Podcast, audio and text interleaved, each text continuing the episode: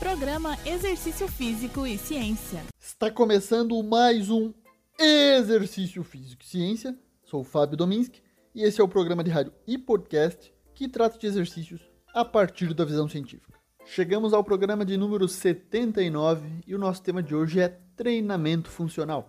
Essa é uma forma de exercício que vem se popularizando nos últimos anos, assim como o interesse de pesquisadores.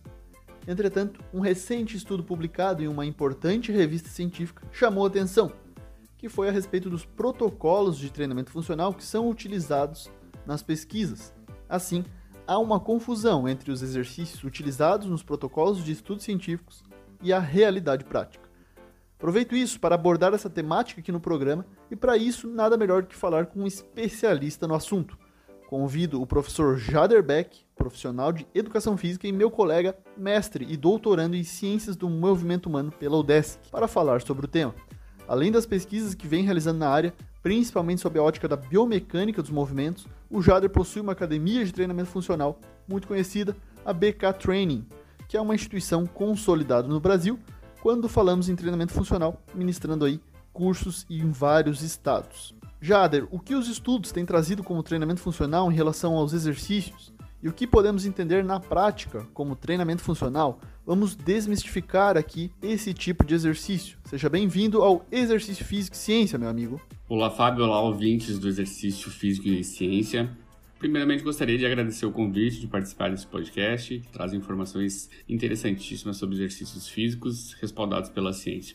É sempre muito bom falar daquilo que gostamos, trabalhamos e estudamos. Então, hoje falaremos um pouco sobre treinamento funcional. Antes de falarmos sobre protocolos utilizados atualmente em estudos que utilizam o treinamento funcional como meio de intervenção, peço licença para fazer uma retrospectiva sobre o surgimento e a disseminação do treinamento funcional ao longo das últimas duas décadas. A partir dos anos 80, no Brasil, os profissionais de educação física iniciaram seu percurso dentro das academias, que naquela época eram chamados de academias de ginástica. Já nesse período, os frequentadores das academias buscavam, em sua maioria, a hipertrofia muscular por esse motivo, as metodologias, estruturas dos locais e aparelhos utilizados na prática de treinamento eram baseados em treinos para fisiculturistas. Essa cultura física era predominante nos Estados Unidos também. E lá nasceu essa nova forma de entender, avaliar e sistematizar o treinamento, chamado Functional Training.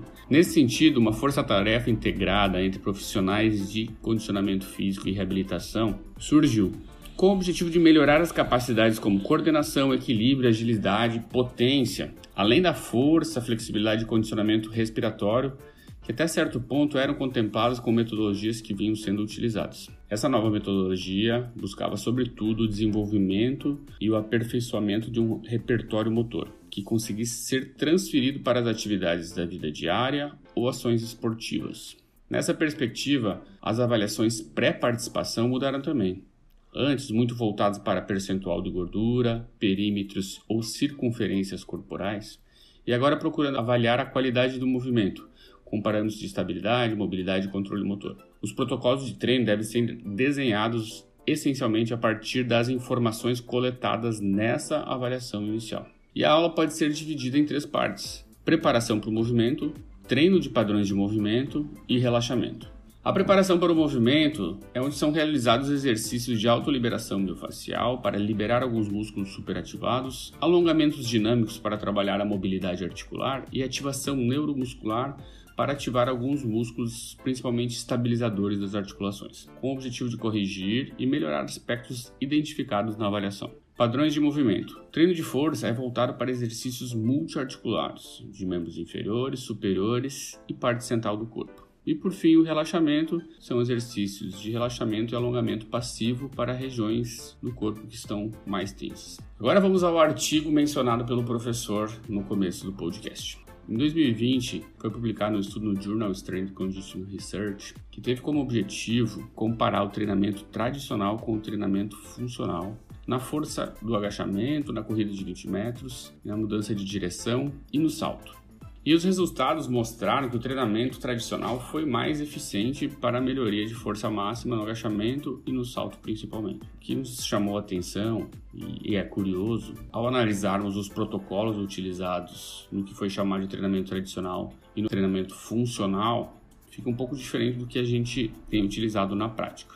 Então, o protocolo chamado de treinamento tradicional foi composto pelos seguintes exercícios: agachamento, levantamento terra, supino, barra e abdominais, no dia 1. No dia 2 foi feito agachamento, remada, desenvolvimento e abdominais. Enquanto o protocolo de treinamento funcional foi realizado com os seguintes exercícios: caminhada lateral com mini bend, caminhada para frente para trás em zigue-zague, agachamentos com peso corporal, pranchas e apoios e remadas PRX. Esses protocolos apresentados como treinamento funcional não condizem com o que tem sido divulgado e ensinado ao longo dos últimos anos por empresas sérias ao redor do mundo.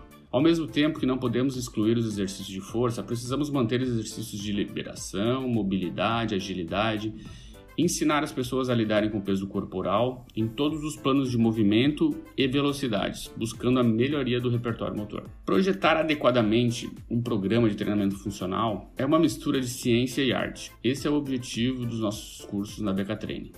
Em nossa abordagem, temos ensinado profissionais de todo o Brasil conteúdos que acreditamos ser a essência do treinamento funcional. Avaliação de movimentos, avaliar as demandas impostas no cotidiano ou no esporte de cada cliente e formas de melhorar a capacidade de lidar com essas demandas através de um programa customizado e eficaz. Um abraço, Fábio, muito obrigado pelo convite e até mais. Jader, muito obrigado.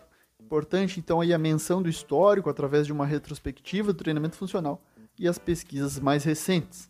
Galera, quem quiser acompanhar o trabalho pode seguir bktraining e bk_academia no Instagram.